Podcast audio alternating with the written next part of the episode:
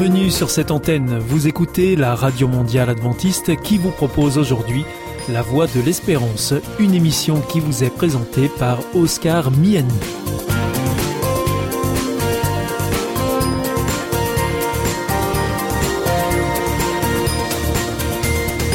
C'est avec grand plaisir que je vous retrouve sur notre antenne. Encore une fois, soyez les bienvenus à l'écoute de La Voix de l'Espérance, notre émission quotidienne de 30 minutes qui vous est présentée par Oscar Miani. Merci de votre fidélité à ce rendez-vous. Je vous rappelle que vous pouvez nous écouter sur cette antenne ou bien en podcast ou encore avec votre téléphone. Aujourd'hui au programme Parole solidaire, un moment d'information humanitaire avec ADRA, l'agence de développement et de secours adventiste, et pour conclure cette émission, vous retrouverez un moment de témoignage avec C'est vous l'histoire.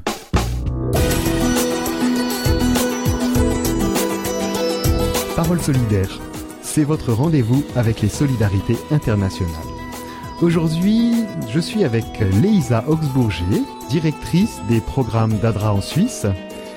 ADRA, c'est l'agence de développement et de secours adventiste, et nous allons parler des ADRA Shop en Suisse. Alors, Leïsa, je te laisse euh, m'expliquer qu'est-ce que un ADRA Shop. ADRA Shop, en fait, c'est un programme d'ADRA Suisse qui regroupe plusieurs centres où on va offrir euh, des services, euh, des services sociaux, on va dire, à des personnes en difficulté en Suisse. Donc, on a trois grands ADRA Shop en ce moment, un à Burglen en Suisse alémanique, un à Bienne et puis un à Berne. Et puis on a d'autres projets qui sont sous le couvert du programme ADRA Shop, un projet donc à Genève et puis un projet sur Lausanne. D'accord. Et comment est-ce que ça a commencé, cette initiative? Alors ça a commencé en fait euh, euh, dans une toute petite salle à Burglen.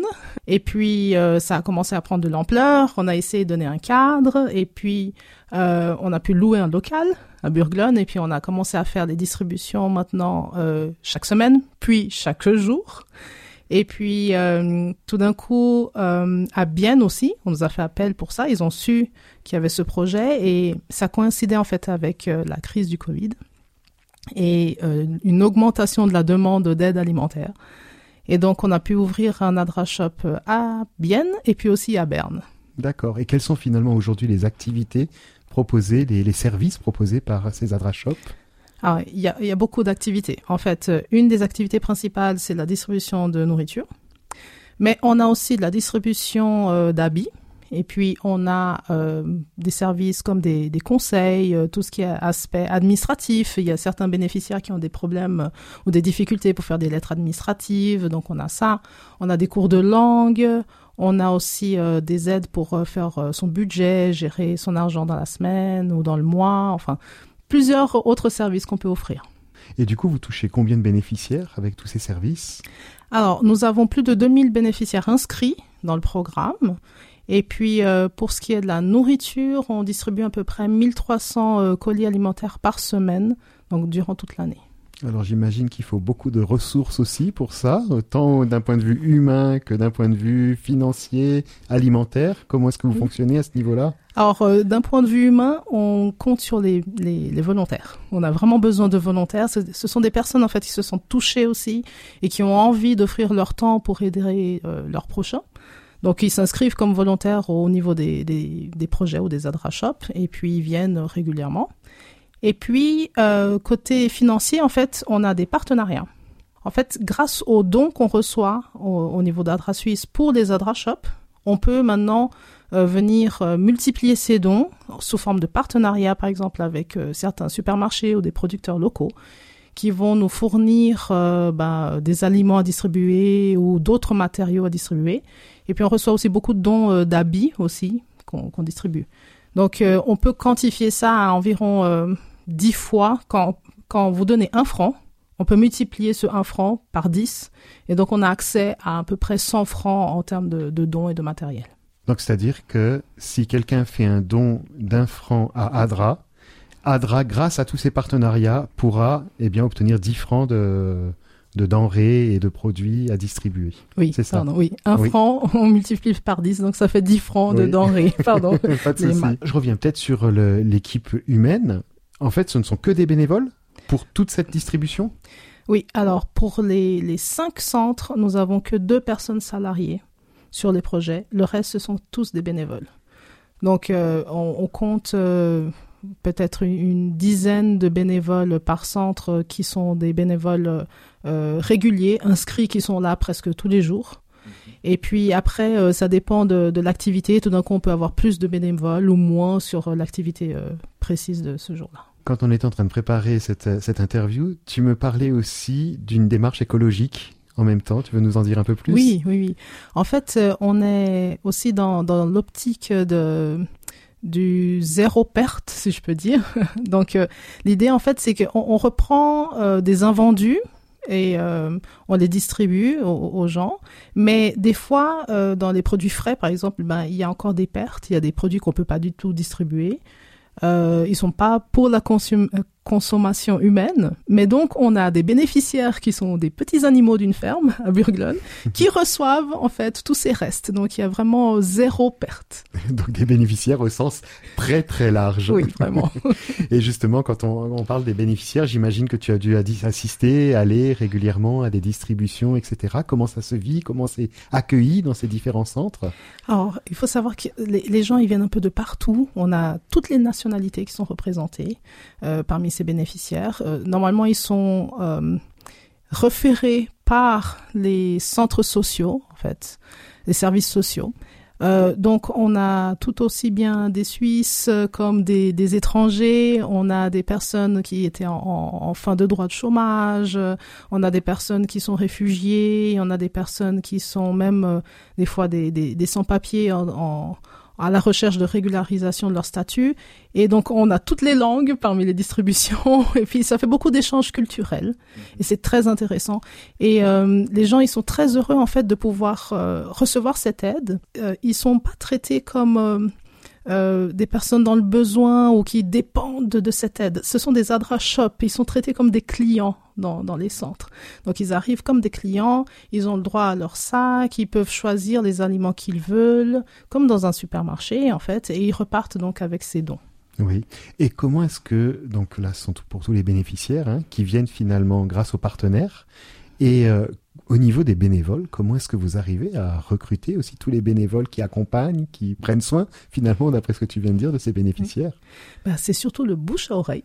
Oui. Donc, euh, on, on, essaie de divulguer un peu ces activités dans, dans, dans les églises euh, autour des Adra Shops. Euh, et en fait, c'est ouvert vraiment à tout le monde, tous ceux qui ont du temps à donner, tous ceux qui ont cette disposition d'aider son prochain. Et ben, ils peuvent s'inscrire au niveau des Adra Shops ou alors directement à Adra Suisse. Euh, info at adra.ch. Envoyez-moi un message et on peut vous ajouter sur la liste. Et puis, voilà, on va vous, briefer et vous mettre en contact donc avec les Adra Shop. Quelles sont les, les, perspectives de développement par rapport à cette initiative d'Adra Shop? Alors le rêve, le rêve suprême, c'est d'avoir des Adra Shops un peu partout en Suisse, mmh. avec euh, vraiment un bâtiment, une structure où on puisse avoir beaucoup plus d'activités, des activités pour les enfants, des activités euh, sociales toujours. Euh, et puis euh, voilà, on est ouvert en fait à, à, toutes les personnes qui se sentent touchées aussi à, à peut-être ouvrir un Adra Shop dans leur communauté. Donc vous pouvez toujours nous contacter, on peut en discuter, on peut voir quels sont les partenariats possibles, les locaux, quel genre d'activités on peut faire sur place pour répondre aux besoins que vous pouvez identifier. Et puis voilà, euh, on espère avoir les moyens de pouvoir euh, avoir plus d'Adra Shop un peu partout. Donc finalement, ça vient d'initiatives de personnes dans la ville, et c'est comme ça que ça a commencé aussi euh, dans les trois points d'Adra Shop actuels. Ça commence par l'initiative d'un groupe de personnes dans la ville, et vous vous accompagnez pour que le projet puisse se mettre en place et se développer. Oui, oui, et c'est très important parce qu'en fait, ce sont les personnes qui sont dans la communauté même qui peuvent identi identifier les besoins de la communauté. C'est eux qui sont les experts. Et donc c'est eux qui apportent cette information à Adra Suisse.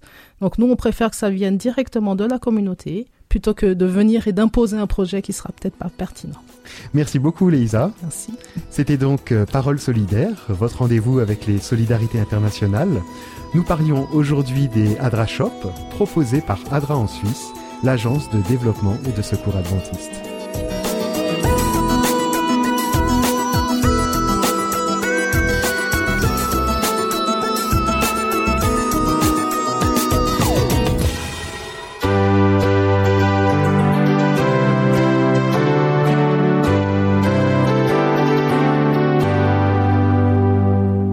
Is Adventist World Radio, the voice of hope. Hier ist Adventist World Radio, die Stimme der Hoffnung. Questa è la radio mondiale adventista. La voce della speranza.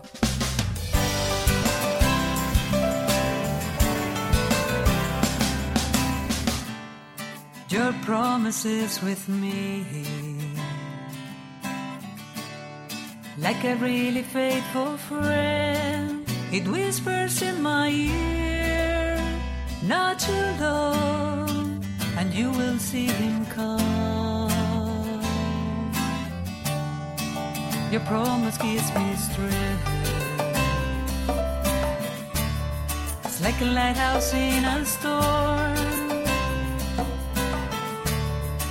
that pushes me to fight and to look for what it's unseen. I cannot help it, your joy fills my soul.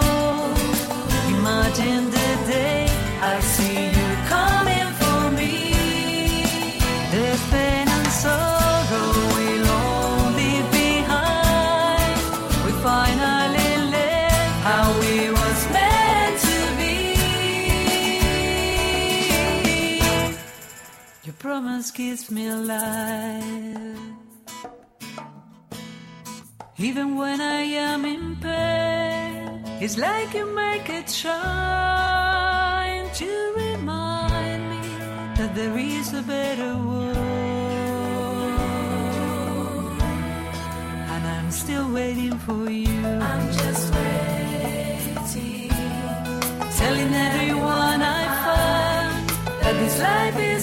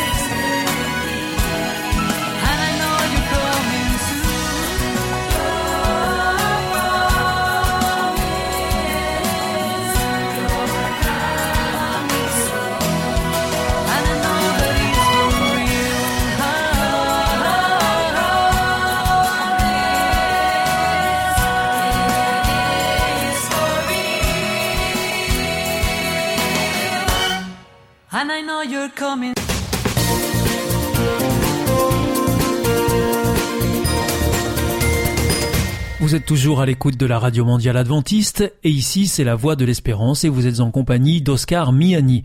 Si vous le souhaitez, vous pouvez nous demander notre grille des programmes que nous vous adresserons gratuitement. Pour cela, il vous suffit de nous adresser un mail à l'adresse suivante france at awr.org. En ce qui concerne nos coordonnées postales, c'est IEBC, la Voix de l'Espérance, boîte postale 100 77 193 Damary Lélis, CEDEX. Je vous invite maintenant à poursuivre avec un moment de témoignage dans C'est vous l'histoire.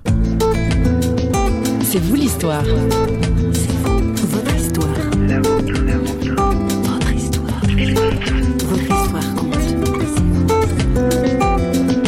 On regarde l'Église à travers toute l'histoire, on constate que la persécution a toujours accompagné l'Église, surtout quand l'Église grandit, quand elle est, est visible, quand elle dérange, parce que la foi chrétienne, par la force des choses, dérange la société.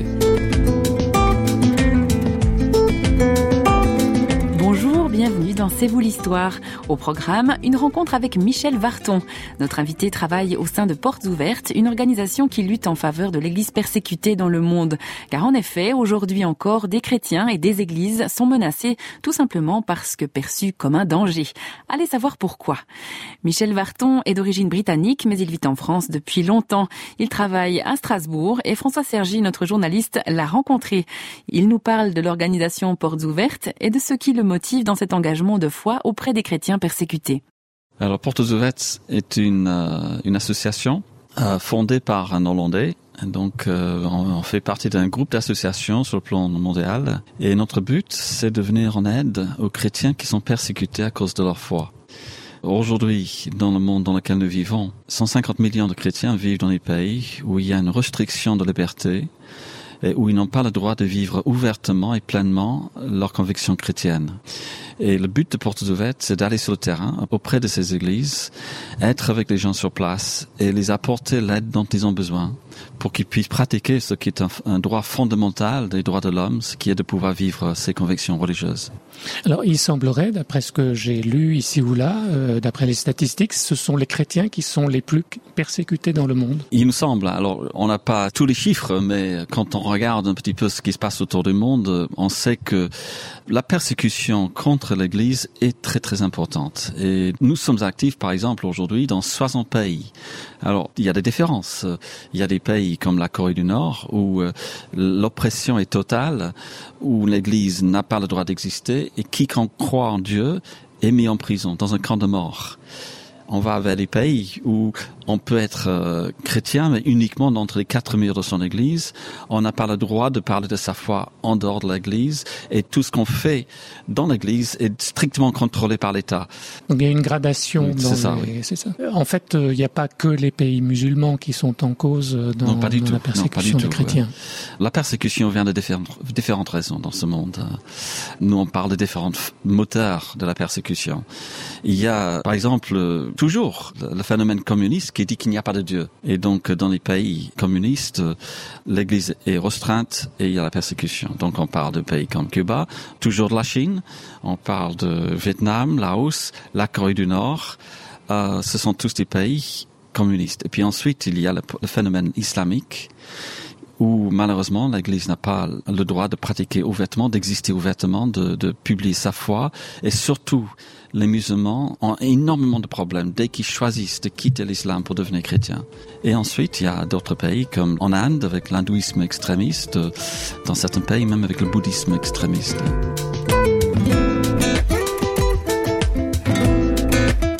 Est-ce que finalement le statut de chrétien va susciter automatiquement une certaine opposition? Est-ce que finalement le statut de persécuté est quelque chose de normal pour le chrétien? C'est osé de dire ça, bien sûr. Oui, bah, c'est une bonne question. Euh, c'est intéressant. Bon, notre foi vous-même vous êtes est fondée, chrétien. voilà, c'est ça, est fondée par une euh, par Jésus-Christ lui-même qui a été persécuté, est mis sur la croix, et mis à mort pour ce qu'il disait, qui gênait les autorités à l'époque. Jésus a dit, juste avant sa mort, à ses disciples, le serviteur n'est pas plus grand que son maître. S'ils m'ont persécuté, ils vous persécuteront aussi.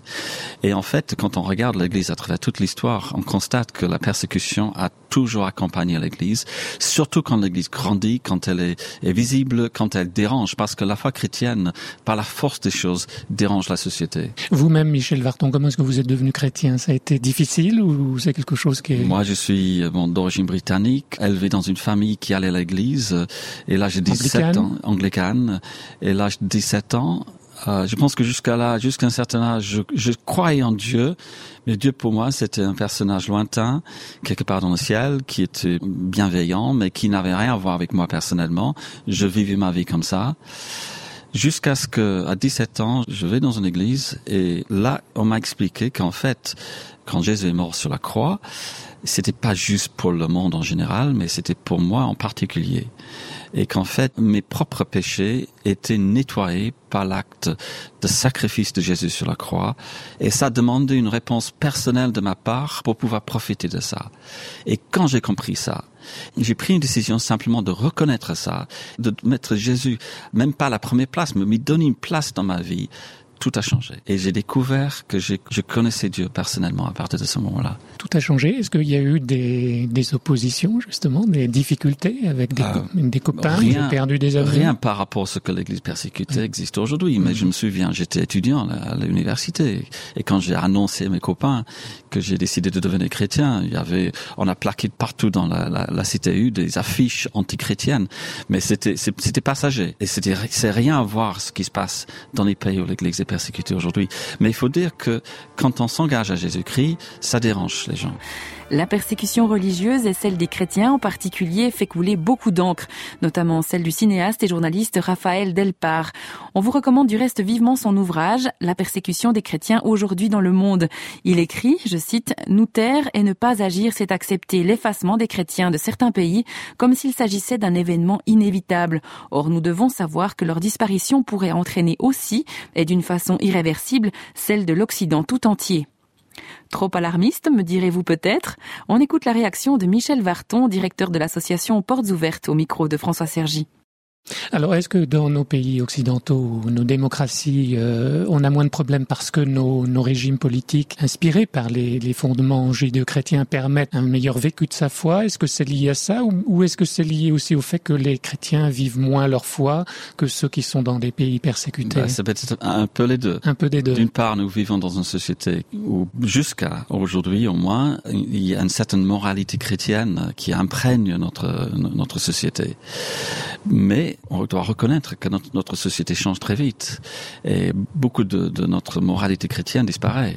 Et donc, nous, les chrétiens, vont nous trouver en porte-à-faux avec notre société très très vite. Mmh. Sinon, déjà, l'autre chose, c'est que je me souviens d'un Chinois, un chrétien chinois, qui m'a dit si vous, les chrétiens en France, vous vivez votre foi comme nous, vous serez persécutés aussi. Et je pense que nous, parfois, les chrétiens en France et en Europe, on n'est pas assez engagés dans notre foi. Les gens ne remarquent pas, mmh. on s'affiche pas, on passe inaperçu et donc on n'est pas persécuté.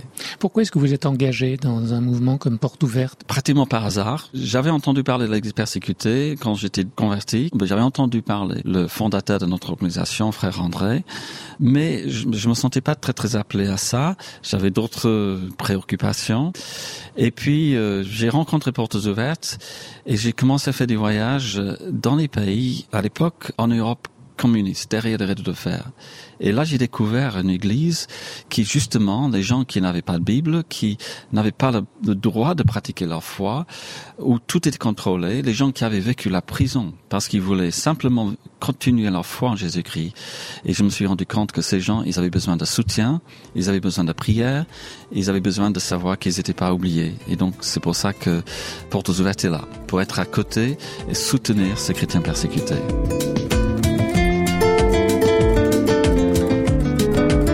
Dernier mot, ce serait peut-être un, message d'espérance que vous pouvez donner. C'est très bizarre qu'on trouve dans les béatitudes heureux les persécutés. Comment vous, recevez cette parole? Ben, Ce qui est étonnant, c'est que quand on est en contact avec l'Église persécutée, en fait, on, croirait que ce serait quelque chose de très décourageant, qu'il y a un certain désespoir, que on va juste rencontrer des problèmes, des gens blessés, des gens en énormément de difficultés. Mais en fait, oui, il y a ce côté-là. Mais en même temps, il y a de l'espoir, il y a un amour, il y a une foi, il y a un engagement. Il y a, ce sont des gens qui nous inspirent à aller plus loin. Vous en avez rencontré donc? Oui, j'étais récemment à Bagdad, en Irak, où il y a une église qui vit dans une situation très précaire, où il y a eu des attaques contre les églises.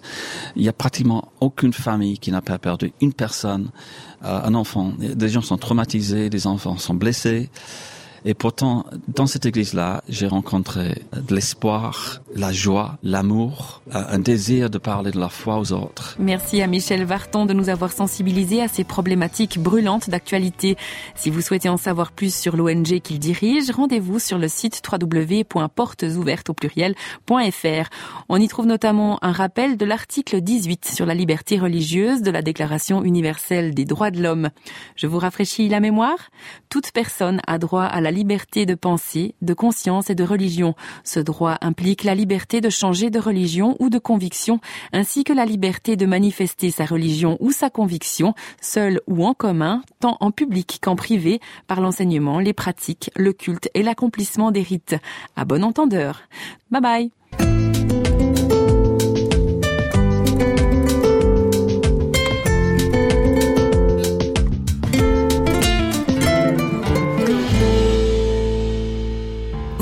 Isolé, désorienté, perdu, en recherche L'IEBC, l'Institut de la Bible par correspondance, vous accompagne et vous propose des cours gratuits à suivre chez vous et à votre rythme. Retrouvez-nous vite sur www.iebc.org et vous verrez, votre vie va changer. Parce que croire, c'est la vie. Si vous souhaitez réécouter ce programme ou bien le partager avec vos amis, retrouvez-nous sur www.awr.org. Vous pouvez aussi nous suivre par téléphone, c'est très simple, depuis la France. Il vous suffit de composer le 01 80 14 44 77. Si vous êtes en dehors de France, eh bien vous composez le 0033 1 80 14 44 77. Et si vous nous écoutez depuis les États-Unis, eh bien vous composez le 1 712 432 9978. Bien entendu, tous ces numéros ne sont absolument pas surtaxés. Votre émission est pour aujourd'hui terminée. Vous écoutiez la Radio Mondiale Adventiste pour votre émission en français La Voix de l'Espérance et vous étiez en compagnie d'Oscar Miani. Je vous donne rendez-vous dès demain à la même heure pour votre nouveau programme. D'ici là, que Dieu vous bénisse. Au revoir et prenez bien soin de vous.